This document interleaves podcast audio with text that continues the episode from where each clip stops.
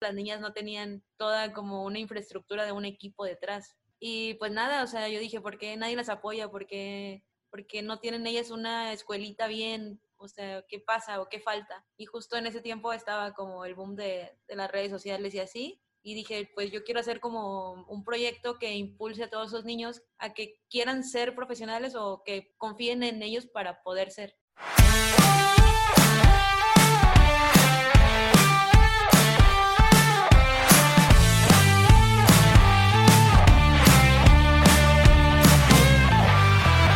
Hola a todos, ¿cómo están? Yo soy Ariel Contreras y estás escuchando Imbatibles, el podcast que busca motivarte mediante las historias y experiencias de aquellos que revolucionan el deporte y con esto lo adoptes como un estilo de vida. Hoy está con nosotros Sin Guerrero. Sin es directora creativa y brand manager de Eleven Legends, un proyecto en pro del fútbol femenil y que ha documentado la Liga MX femenil desde el día 1. También es cofundadora y directora de arte en Legends Lab, agencia creativa especializada en deportes que ha colaborado con Innova Sport, entre otras marcas. En este episodio sí nos cuenta cómo nace Eleven Legends, el por qué decidió apoyar el fútbol femenil, cómo después de cuatro años con Eleven Legends, un mensaje y un día en particular les da un giro de 180 grados, pero sobre todo sí nos comparte cómo en un año con dificultades para ella logra reconectar consigo misma, encuentra un balance en su vida y vuelve a disfrutar de su trabajo tras un tiempo de no hacerlo.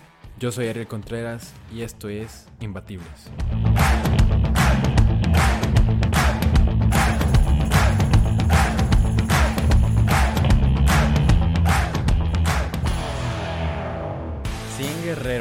Sin desde hace mucho quería hacer entre, esta entrevista, pero estaba aún muy, muy meco, por así decirlo. Y ya al fin se, se nos pudo dar. ¿Cómo estás? Bienvenida a Imbatibles. Hola, hola, muy bien, gracias. ¿Y tú? Súper bien, emocionado, como siempre. Sin, quiero empezar por tus inicios. ¿De dónde nace tu amor por el fútbol? Porque ahí hay una anécdota que tus padres no son nada, nada futboleros. ¿Qué pasó ahí? Sí, realmente bueno, mi familia como más cercana no, pues, no les gusta el fútbol, así, cero, cero, cero. Pero tengo un abuelito que sí es muy fanático del Cruz Azul.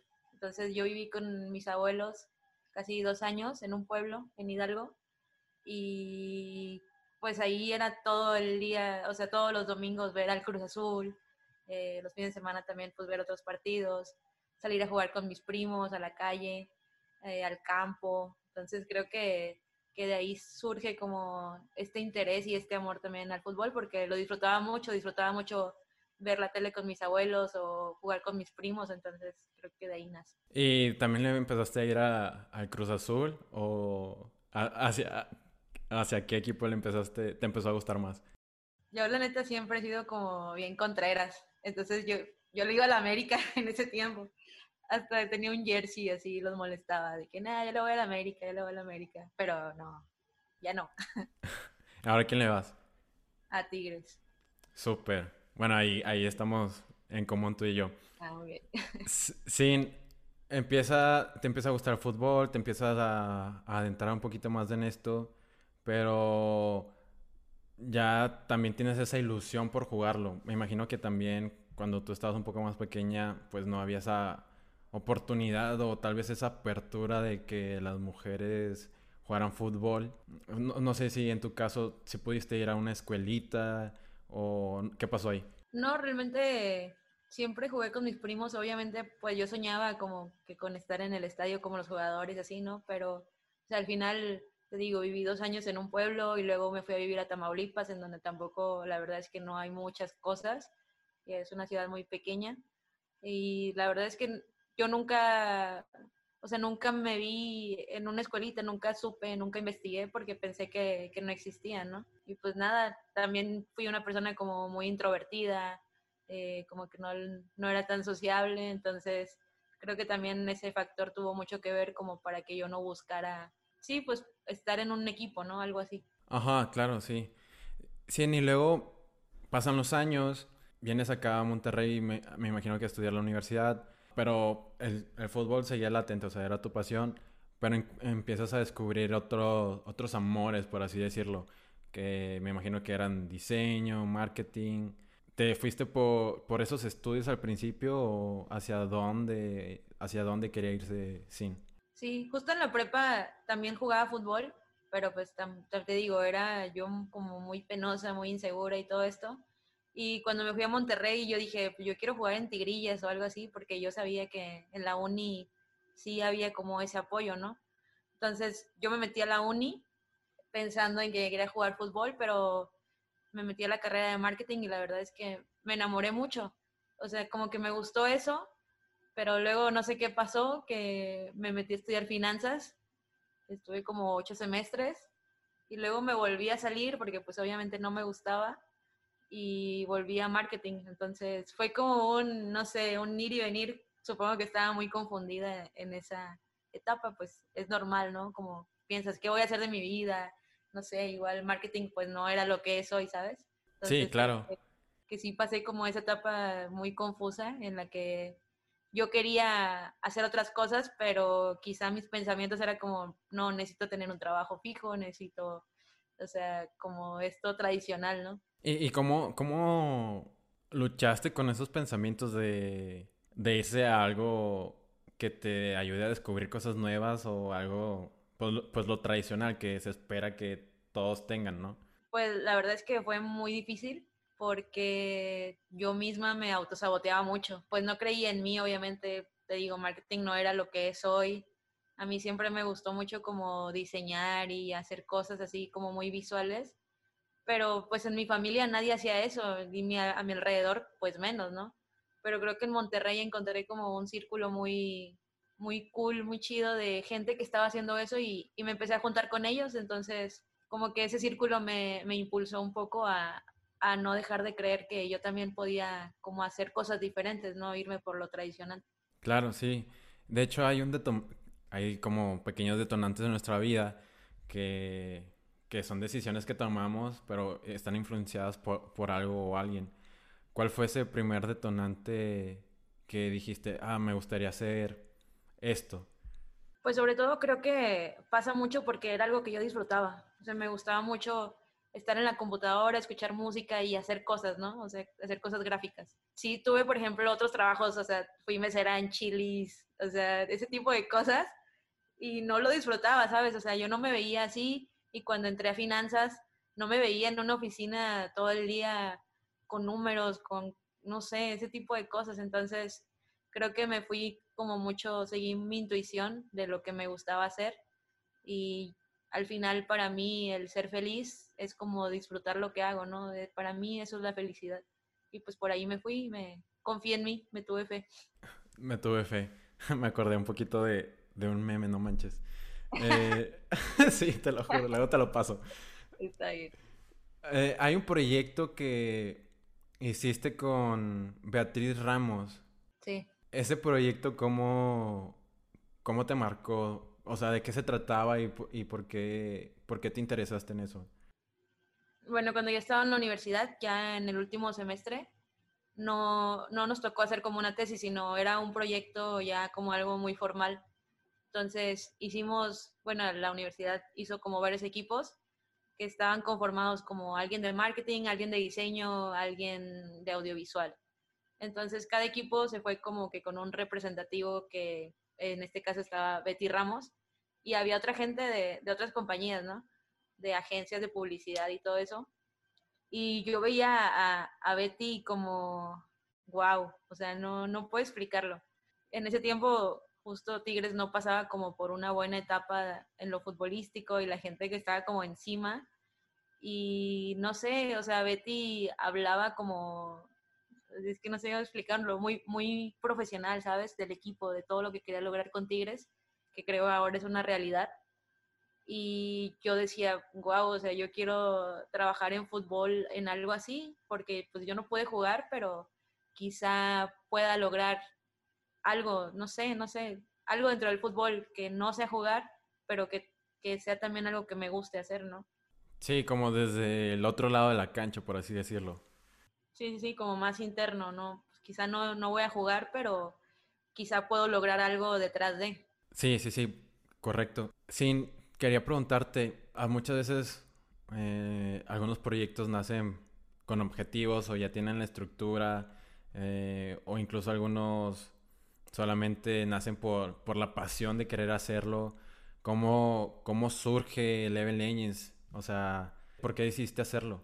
Bueno, es una historia un poquito larga, creo que la he contado muchas veces, pero mi hermano jugaba fútbol cuando estaba pequeño y yo sentía, o sea, por ejemplo, a mí cuando yo jugaba me hubiera gustado que alguien me dijera, creo en ti, o sea, sigue echándole ganas, sigue jugando, eh, todo eso, ¿no?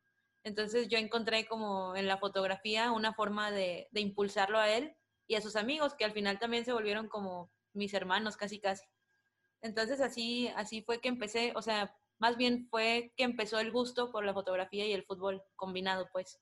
Y ya después, en cada, yo iba a todos los partidos, iba a sus torneos, eh, incluso fuimos a varios fuera de Monterrey. Y como que nunca vi niñas, ¿no? Hasta que empecé, empecé a ver un poquito como que de repente jugaban con algunas niñas y las goleaban o cosas así, pues ya sabes, ¿no? Pues obviamente las niñas no tenían toda como una infraestructura de un equipo detrás. Y pues nada, o sea, yo dije, ¿por qué nadie las apoya? ¿Por qué, porque no tienen ellas una escuelita bien? O sea, ¿qué pasa o qué falta?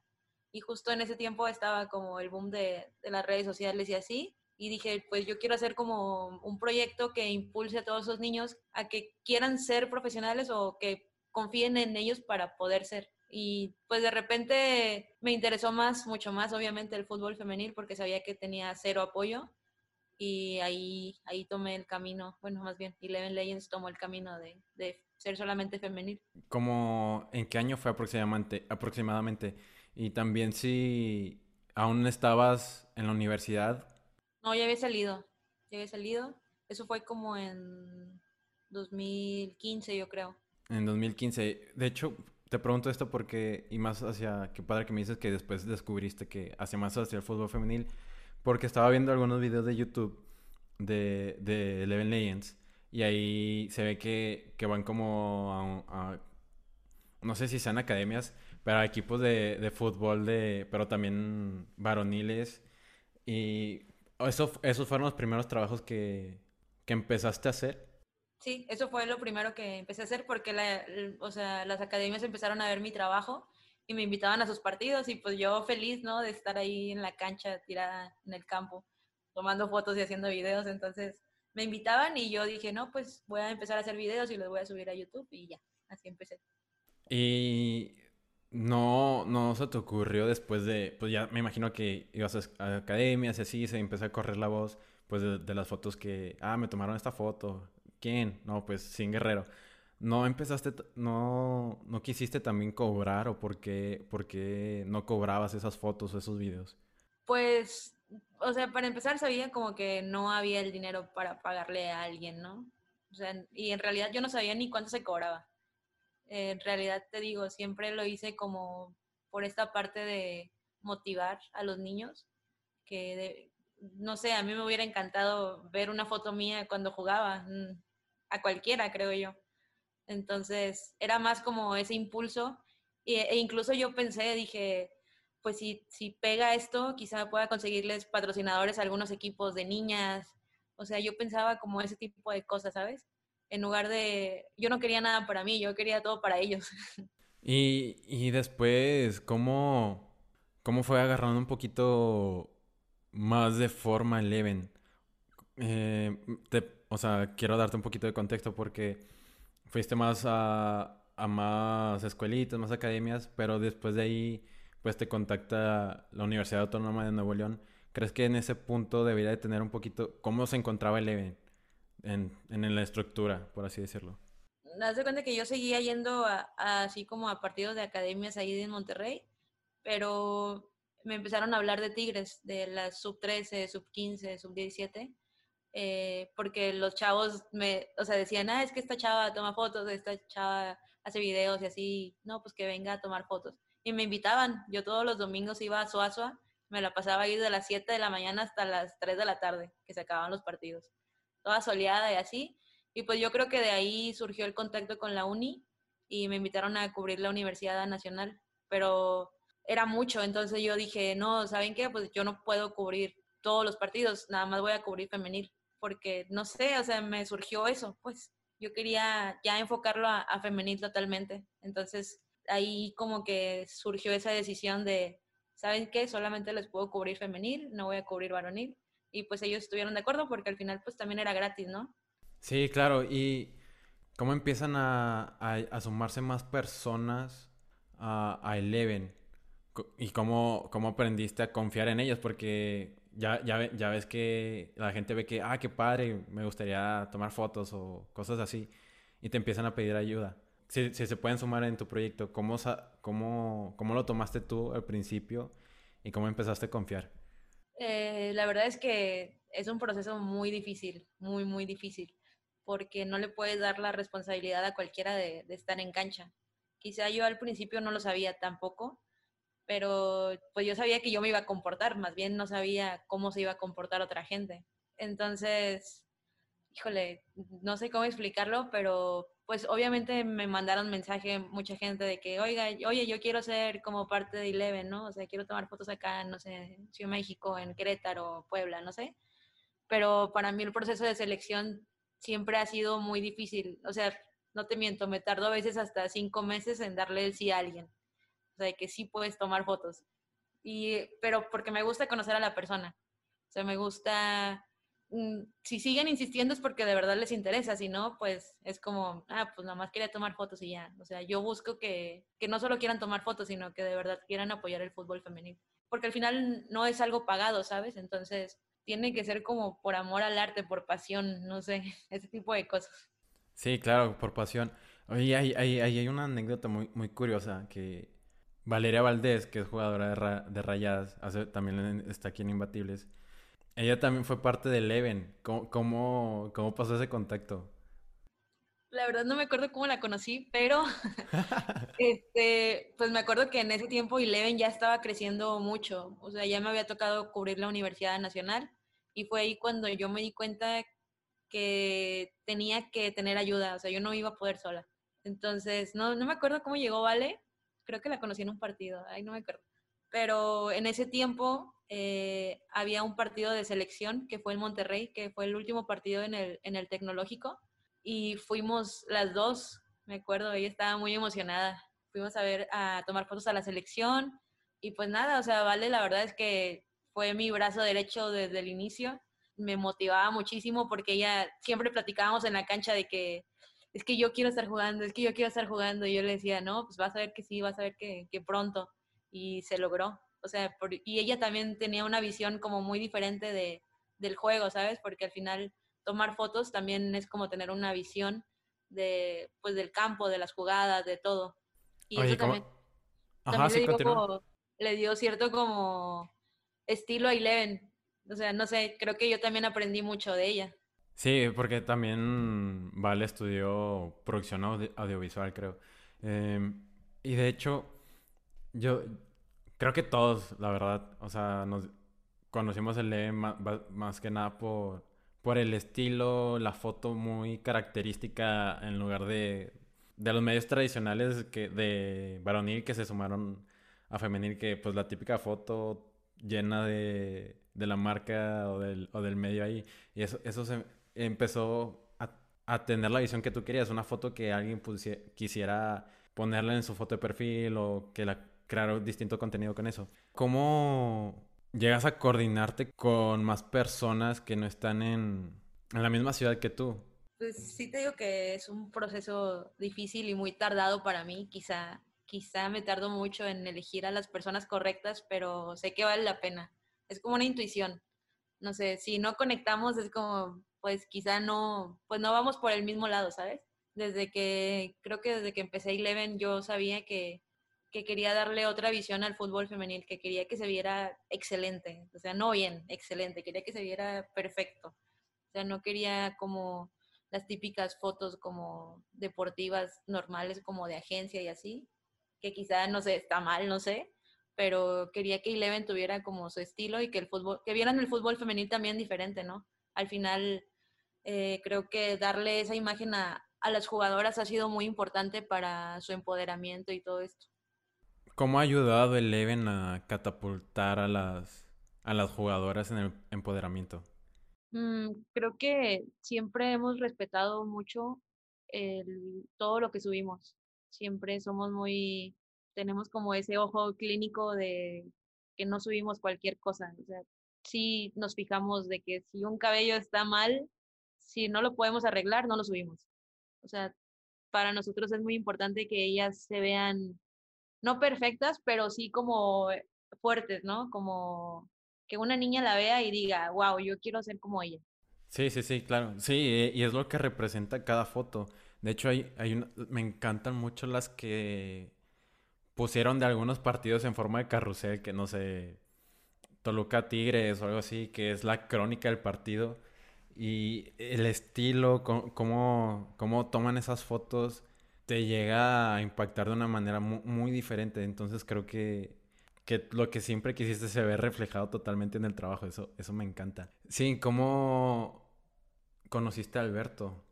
Que está, está muy, muy involucrado en el Leven.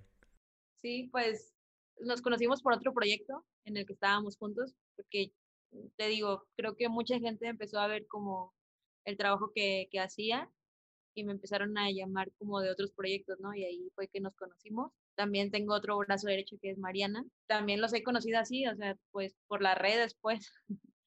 y nada, Alberto, la verdad es que es como, no sé, no sé cómo explicarlo. Aparte de, mi socio, es mi mejor amigo, eh, me apoya en absolutamente todo.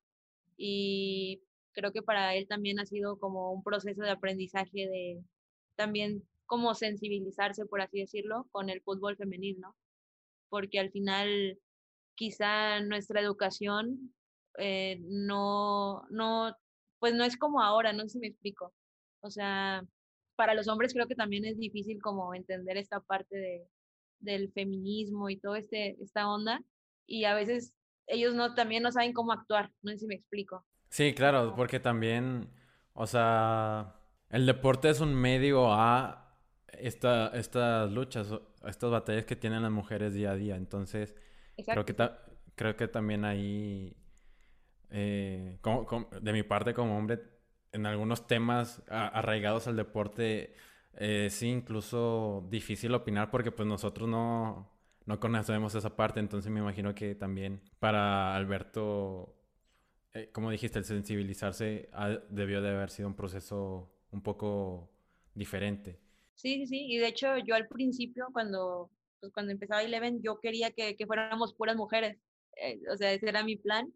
Pero después vi que había como muchos hombres también interesados en apoyar y pues quién soy yo, ¿sabes? Como para no, para negar esa, esa parte. O sea, también su ayuda ha sido muy importante para, para todo el proyecto porque quizás sin, sin lo que él hace, que es toda la logística, yo no pudiera ser libre de crear. Yo soy muy creativa, pero necesito despejarme de todos los temas que, pues, como administrativos, logística, todo eso, que quizá yo, yo no soy tan buena y él como que me ayuda en toda esa parte para que yo pueda seguir haciendo cosas que, que a mí me gustan. Sí, claro, y, y, también es importante el tema de, pues, de uno mismo conocerse y saber de que, bueno, este no es mi fuerte, eh, que me apoye alguien más, aprender a delegar como me imagino que también en la parte creativa no te avientas todo tú, sino también hay gente que te apoya.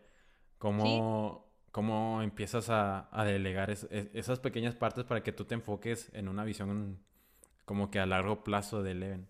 Sí, de hecho creo que, te digo, Alberto es como más cosas de logística y eso, pero yo también le he aprendido mucho, eh, muchísimo diría yo, y creo que él también ha aprendido mucho a cómo ser creativo. Entonces, ya por ejemplo, ahorita eh, Mariana, Alberto y yo, pues nos ponemos a, crear ideas, ¿no? Es como, siento que es como producir una canción. O sea, tú llegas quizá con la letra y ellos como la mezcla, los sonidos, todo eso, ¿sabes? O sea, así es una idea. Yo a lo mejor llego con la idea en la mesa, pero ellos me ayudan como, ah, pues igual puede ser por aquí o por acá y mira, le puedo dar esto. Sí, claro. Sí, volviendo otra vez a los detonantes, hay un post que pusiste en Instagram que lo titulas como el día que cambió todo y es el 8 del 8 del 2019, 8 de agosto del, 2019. ¿Qué pasó ese día? Y ese día, ese día sí cambió todo. Bueno, pues nosotros pues como proyecto independiente, obviamente que teníamos muchos sueños, ¿no? Como llegar a marcas, pues no que nos dieran cosas a nosotras, a nosotros, perdón, pero sí que nosotros pudiéramos darle algo a las jugadoras o a nuestra audiencia, etcétera, etcétera. Entonces, un día nos contactó alguien de, de la agencia de Nike y nos dijo, oigan, podemos verlos tal día, no sé qué, pero pues él no sabía que estábamos todos regados, ¿no? Que yo estoy en Monterrey, que Alberto está en Puebla, que Mariana está en Ciudad de México, y nosotros pues no le íbamos a decir eso, dijimos, no, sí, sí, sí, sí vamos, tú dinos cuándo, y nosotros vamos. Ya, total que nos dijo Qué chingón, no manches. Total que ya nos dijo tal día, o sea, yo en ese tiempo era Godines, ¿eh? O sea, yo era Godín. No, sí, ¿en qué, ¿en qué trabajabas?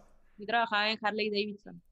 Neta. Sí, pero ellos la verdad es que también me apoyaron muchísimo, siempre me apoyaron de que puedo faltar este día y ellos de que sí, sí, dale, que no sé qué. Y hasta me pedían boletos para los partidos de Tigres de femenil y así, que luego me acompañaban. Qué cool. Pero bueno, sí, o sea, te digo, nos pusieron una fecha, creo que era una semana máximo, no me acuerdo. Por ejemplo, hoy es jueves, nos dijeron el otro jueves. Y yo así de, no manches, ¿cómo le voy a hacer? No tengo dinero. Eh, mm, ¿Cómo le vamos a hacer? ¿Cómo le vamos a hacer? No sé. Pues ya total que mm, yo me fui a Ciudad de México. Alberto se acababa de romper el talón de Aquiles. Eh, pues no podía manejar hasta, hasta Ciudad de México. Y Mariana acababa de entrar. Entonces, realmente el trabajo de Eleven todavía no estaba tan, no tenía una base tan, tan sólida. Y a mí en ese tiempo la verdad es que me daba muchísima pena hablar, o sea, me daba muchísima pena hablar como frente a alguien, no sé, me daba mucha pena. Pero pues nos agarramos de valor, fuimos y platicamos con ellos, les gustó mucho todo el proyecto que, que teníamos y desde ahí de verdad que muchas cosas han cambiado porque sentir el respaldo de, de ellos para nosotros es, no puedo explicarlo, es todo, pues, o sea, que una marca te respalde de, de esa manera, eh, fue como wow, porque pues no a cualquiera, ¿sabes? O sea, no, creo que había mucho trabajo detrás de, de Eleven, había mucha honestidad y creo que ellos lo pudieron como percibir.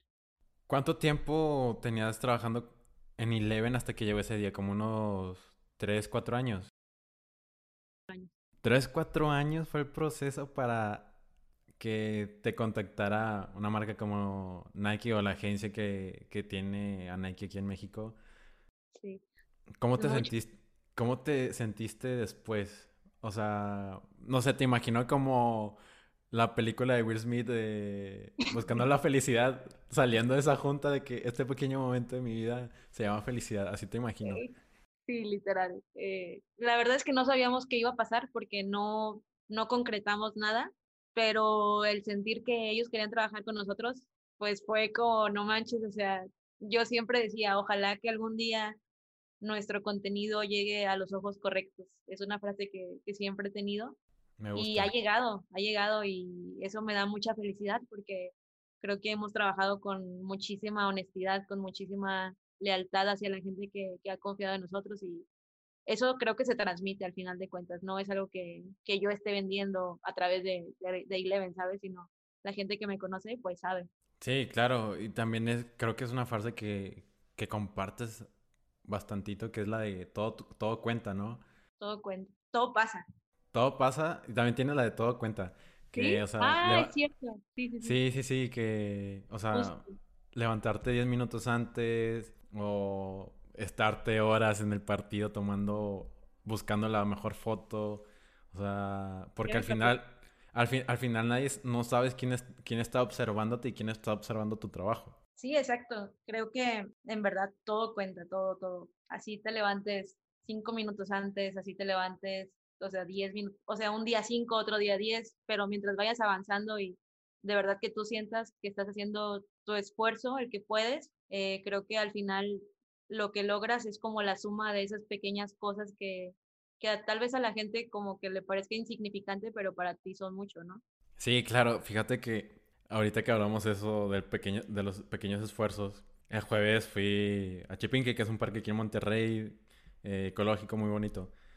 Y me preguntaron de que las personas con las que fui, o sea, ¿qué episodios te han dejado más cosas? Y, me acordé ahorita, como que hice clic con eso, que hay uno que es con Giver Becerra, que es preparador físico de la América, que habla sobre eh, las pequeñas ganancias marginales, o sea, el 1% que haces día a día, que al final de todo se va a terminar convirtiendo un 100% y ahí es cuando ya Hablando de tu trabajo, hablando de si quieres mejorar la, bajar de peso, hacer el ejercicio, cualquier, en cualquier aspecto puede eso aplicar muy bien. Sí, incluso cómo nos hablamos todo, o sea, todos los días, todo lo que pasa por nuestra mente también es muy importante para, porque es la suma, pues al final es la suma de todo lo que pensamos también. Sí, claro, eso, eso también, o sea, y más ahorita en estos tiempos que pues la parte mental es muy importante, es demasiado importante. Sí, pues llegó ese día 2019, se han involucrado en muchas campañas ah, con Nike ah, que he visto, ya son creo que como un poquito más de cuatro o cinco, ¿no? Sí, ya, ya son varias. ¿Cómo, cómo te has sentido con, con cada proyecto? ¿Qué, ¿Qué, te ha dejado cada proyecto y cuáles, cómo los has disfrutado? La verdad es que al principio me estresaba mucho porque soy muy perfeccionista y yo quería que todo saliera bien, ¿no? Al final ellos estaban confiando en nosotros y nosotros teníamos que hacer lo mejor posible. Entonces yo creo que los primeros no los disfruté tanto por estar pensando en que tenía que estar haciendo las cosas bien. Eh, ya ahorita como que he cambiado un poco ese chip de mm, voy a disfrutarlo y voy a hacer lo que me gusta hacer. O sea, si vamos a un evento y tomamos fotos, esto es lo que me gusta hacer y me sale bien, solo tengo que esforzarme como un poco más, ¿no? Y cada experiencia, cada o sea, sí, cada experiencia ha sido un gran aprendizaje para todos nosotros, sobre todo de trabajar en equipo, porque pues casi siempre son como fotos en un evento, fotos de una campaña con alguna jugadora o cosas así. Entonces, creo que el trabajo en equipo ha, ha, sido muy importante para que todo eso salga bien, para que la gente lo vea y diga, oh, está padre. Sí, también ahí mencionas algo muy importante, o sea, pues el trabajo en equipo, aunque tú quisieras hacerlo todo, pues nada más tienes dos manos. O sea, a veces te consume tanto que pues es, es, importante asociarse de las personas correctas, como decías que pues que tengan un match contigo, ¿no? Sí, la verdad es que el trabajo en equipo en Eleven eh, es muy importante, o sea, no soy solo yo, hay más gente detrás, hay otros diseñadores, hay otros fotógrafos, o sea, no soy solo yo, pues a lo mejor quizá yo pongo la cara, pero y sé que toda la responsabilidad quizá cae en mí, porque al final si algo sale mal, yo soy la que tengo que salir como, eh, pues yo la regué, ¿sabes? Sí, claro, sí, sí, sí, totalmente. Sí, ¿cuándo dejaste de ser Godín? eh, fui Godín un año nada más. Ajá. Pero... O sea, pasó lo de Harley y... ¿Cuánto tiempo? Me metí, me metí a trabajar porque yo quería invertir la Eleven, sabía que tenía que viajar, no sé, a otros partidos, que quizá tenía que pagar ciertas cosas a, algunos fotógrafos o ese tipo de cosas. Y dije, no, pues yo me voy a meter a trabajar porque yo no puedo estar sin dinero, ¿sabes? ¿Y cuándo fue el día que, o sea, que ya dijiste adiós Harley, energía completamente a, Eleven? Pues nos cayó un proyecto, justo en ese, esa vez fue la que decidí, pero no nos, o sea, estábamos a prueba. La verdad es que emprender es algo un poco difícil porque las empresas pues te ponen a prueba a cierto tiempo, ¿no? Y no te pagan, obviamente, o te pagan en especie o cosas así. Y hicimos, teníamos un proyecto con una marca, nos pusieron a prueba seis meses. Los primeros tres meses trabajé en Harley y trabajé en el proyecto, pero sí llegó un momento en el que yo dije, ya no puedo, ya no puedo más, o sea, me estoy matando, no, estaba muy mal físicamente también, o sea, subí de peso muchísimo, me estaba descuidando, las desveladas, ya no rendía, ya no hacía nada para Eleven y no me sentía feliz, ¿sabes? Y tuve que tomar esa decisión de, bueno, ok, faltan tres meses para que se acabe la prueba, pero quiero hacer lo mejor posible para tener ese proyecto y que podamos vivir de, de esto y enfocarnos totalmente a ese proyecto y a Eleven. Wow, que, sí, también creo que, sí, pues emprendes una montaña rusa, o sea, pues como la vida, o sea, a veces pues pasan cosas que no tienes, o sea, no puedes calcular todo. Justo ahorita, bueno, estoy en Guadalajara, yo vivo en Monterrey. Eh, hace cuenta que nos cayó una propuesta de un proyecto a finales de diciembre y dijimos, ok, va, vamos a arriesgarnos, ¿no? Vamos a ver qué pasa. Y me vine a Guadalajara sin un plan, o sea, no, yo no tenía plan, vamos a ver si nos jalan, si sale, qué chido, si no, pues ni modo. Y aquí estoy, o sea, no salió como nosotros queríamos, no nos quedamos con el proyecto, pero pues al final también fue un aprendizaje y siempre hemos decidido como arriesgarnos, ¿no? Entonces es la parte como que quizá nadie ve, pero pues ahí está, también es parte de. Sí, dejar todo, ay, es que tengo ahorita muy presente muchas cosas, dejar este todo en la raya, ¿no? O sea... Ajá, todo. Ajá, o sea... Tienes que ir a todas porque si no, porque nunca sabes si puedes ganar o perder. Exacto. esa es tu filosofía de, de, vida, por así decirlo. Sí. sí, yo siempre me voy a todas, no importa. aunque haya tarjeta roja. ¿Cuándo? Eh, aunque haya tarjeta roja. Sí, pues algunas cosas no salen bien, pero si no lo intentas, pues nunca vas a saber. Sí, claro que totalmente. Sí, ahorita que mencionaste que estás en Guadalajara, te iba a decir que pues siempre te veo viajando. O sea, Guadalajara, a otros estados, otras ciudades. ¿Cómo logras conectar contigo misma cuando tenemos un estilo de vida todos muy dinámico? Ha sido muy difícil, la verdad. Tengo, yo creo que un año y medio en los que viajo cada mes. O sea, nunca, por ejemplo, ahorita yo no sé qué voy a estar haciendo el otro mes, no sé dónde voy a vivir. y el año pasado justo pasé como por una crisis muy, muy difícil, como que todo se me juntó, los viajes. A veces también necesitas estar en tu casa, con tu familia, con los tuyos, como para volver a sentirte, pues de cierta forma normal, ¿sabes? O sea, al final creo que somos, no somos nuestro trabajo, somos nosotros, somos seres humanos. Entonces, pues sí me rodeé de gente que, que me estuvo ayudando, empecé a tomar terapia, eh, un amigo me empezó a ayudar con el ejercicio, con rutinas, eh, una nutrióloga. O sea, tuve que invertir tiempo en mí para poder estar bien, porque sabía que si no estaba bien, no iba a poder hacer, no iba a poder seguir haciendo las cosas que venía haciendo y más porque se venían muchos más proyectos y yo quería estar al 100, ¿sabes? Pero sí ha sido muy difícil a lo mejor tener una estabilidad, no, pues, no, no tengo una estabilidad, pero pues lo entiendo y tomo el riesgo y trato de, de estar bien conmigo mismo. ¿Cómo, ¿Cómo, te das cuenta que, que es momento de, de parar y dedicarte tiempo a ti? Creo que lo hago todos los días, o sea, todos los días trato de darme, me gusta mucho hacer ejercicio, pero sé que quizá a veces no tengo dos horas para hacer ejercicio, que es lo que me gusta. O sea, quizá no tengo una hora para ir a correr, pero bueno, ok, tengo 45 minutos y en esos 45 minutos doy mi máximo. Entonces, ese tipo de cosas son las que me ponen como... En modo zen, por así decirlo. Sí, sí. es mi balance. No me gusta ver la tele, no me gusta ver series ni nada de eso, porque siento que pierdo tiempo, pero por ejemplo sí disfruto ir a comer no sé, una hamburguesa, porque me encanta comer también. o sea, una plática con mis amigos, la disfruto aunque sea de media hora. Claro, claro. O sea, creo que uh, la pandemia nos ha hecho también volver como que a conectar con nosotros, o sea, como una pausa obligada. Sí.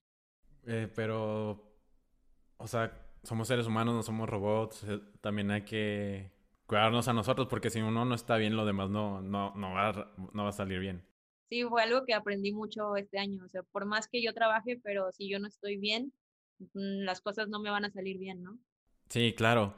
Bueno, ahorita que mencionaste que el año pasado, eh, pues no te encontraba del, del todo bien, eh, ¿qué es lo que venía con esta pregunta? Eh, que somos seres humanos, uh, ¿qué pasaba por tu, por tu entorno y cuál era ese, ese rayito de luz que te daba esa, esa energía para mantenerte aún luchando. O sea, no sé cómo empezó todo, pero creo que yo misma me presionaba mucho. No por, no sé, porque muchas cosas recaían en mí, ¿sabes? O sea, mucha gente había confiado en nosotros y al final yo me presionaba mucho porque las cosas salieran bien pero y dejé de disfrutarlo un día y empecé como a hacerme cosas locas en la cabeza, autosabotearme sobre todo. Y después me tomé como un break, empecé a cuidarme de mí misma, empecé a hacer ejercicio, empecé a tomar terapia y volví a disfrutar las cosas que, que me gustaba hacer, ¿no? Como ir al estadio. Incluso dejé de ir a tomar fotos como siete meses porque no, estaba, no me sentía bien. Y cuando lo volví a, disfrutarlo fue como ese, esa esperanza, ¿no? De que todavía, todavía lo tengo ahí, ahí adentro, ahí está. O sea, esto es lo que me gusta hacer, esto es lo que me hace muy, muy feliz. y quiero seguir haciéndolo y quiero seguir disfrutándolo.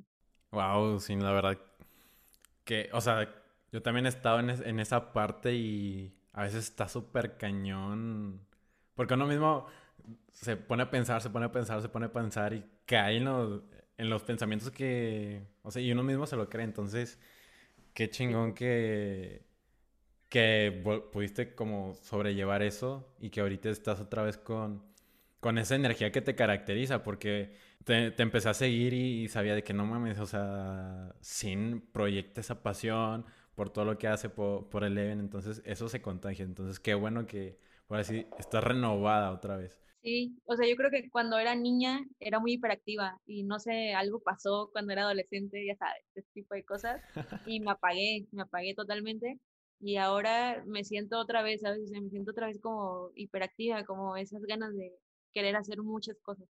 Sí, ah, última pregunta para pasar ya a las preguntas finales. ¿Hacia, hacia dónde va Eleven Lanes?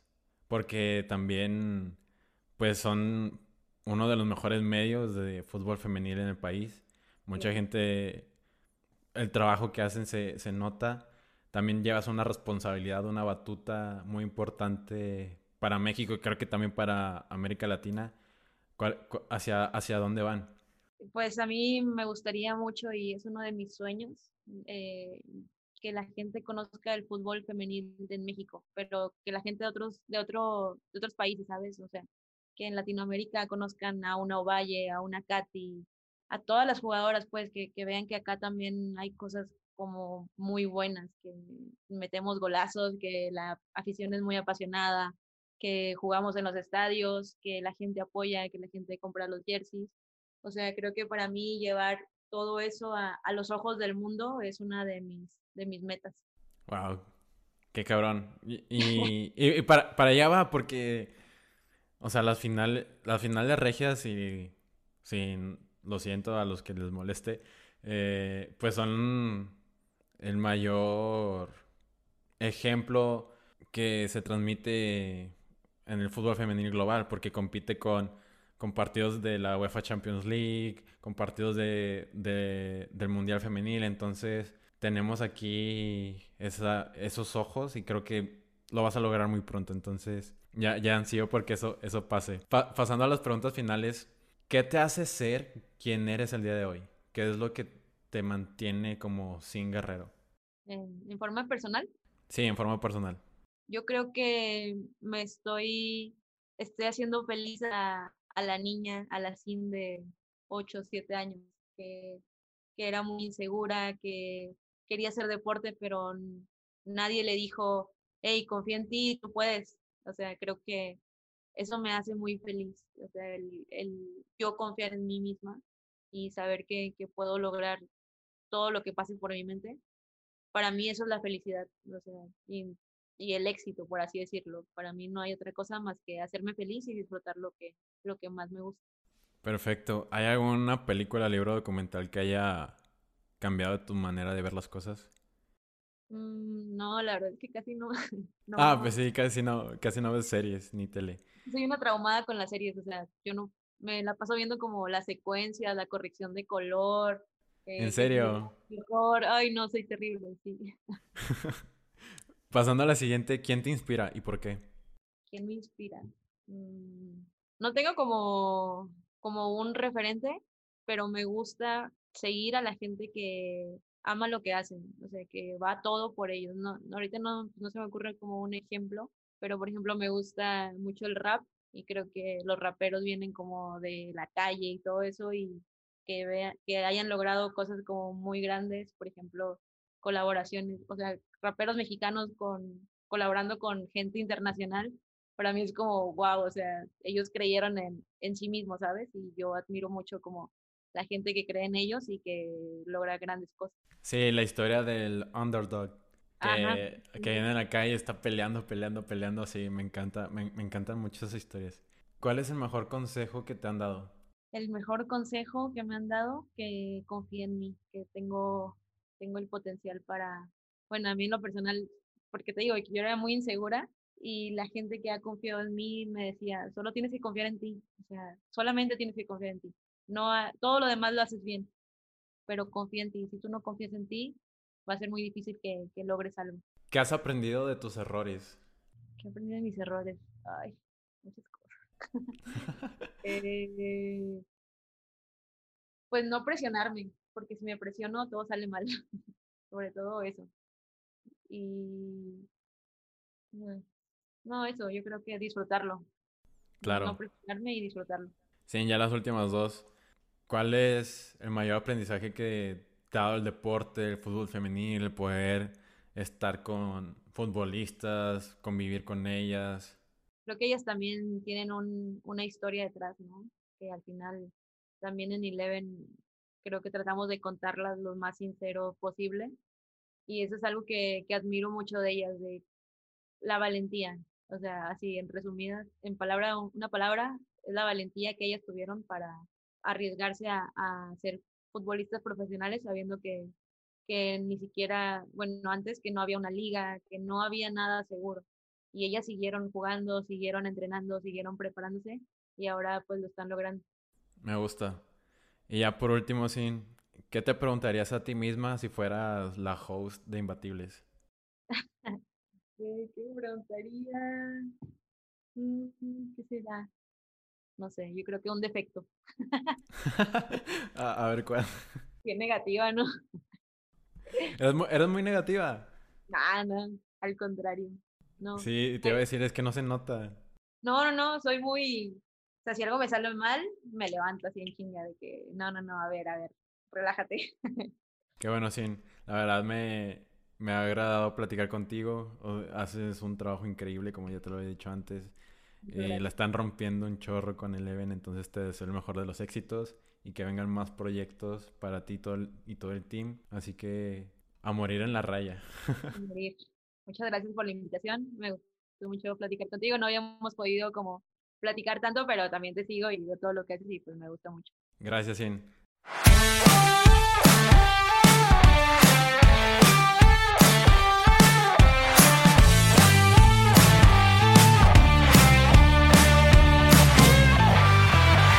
Espero que hayas disfrutado de este episodio de Imbatibles. Estamos disponibles en Spotify, Apple Podcasts, YouTube y en las principales plataformas para escuchar podcasts. Si te gustan nuestros episodios, agradeceremos mucho que nos dieras una calificación de 5 estrellas, dejes una reseña y sobre todo que les cuentes a tus amigos cómo suscribirse. Yo soy Ariel Contreras y nos vemos el próximo miércoles con otro episodio imbatible.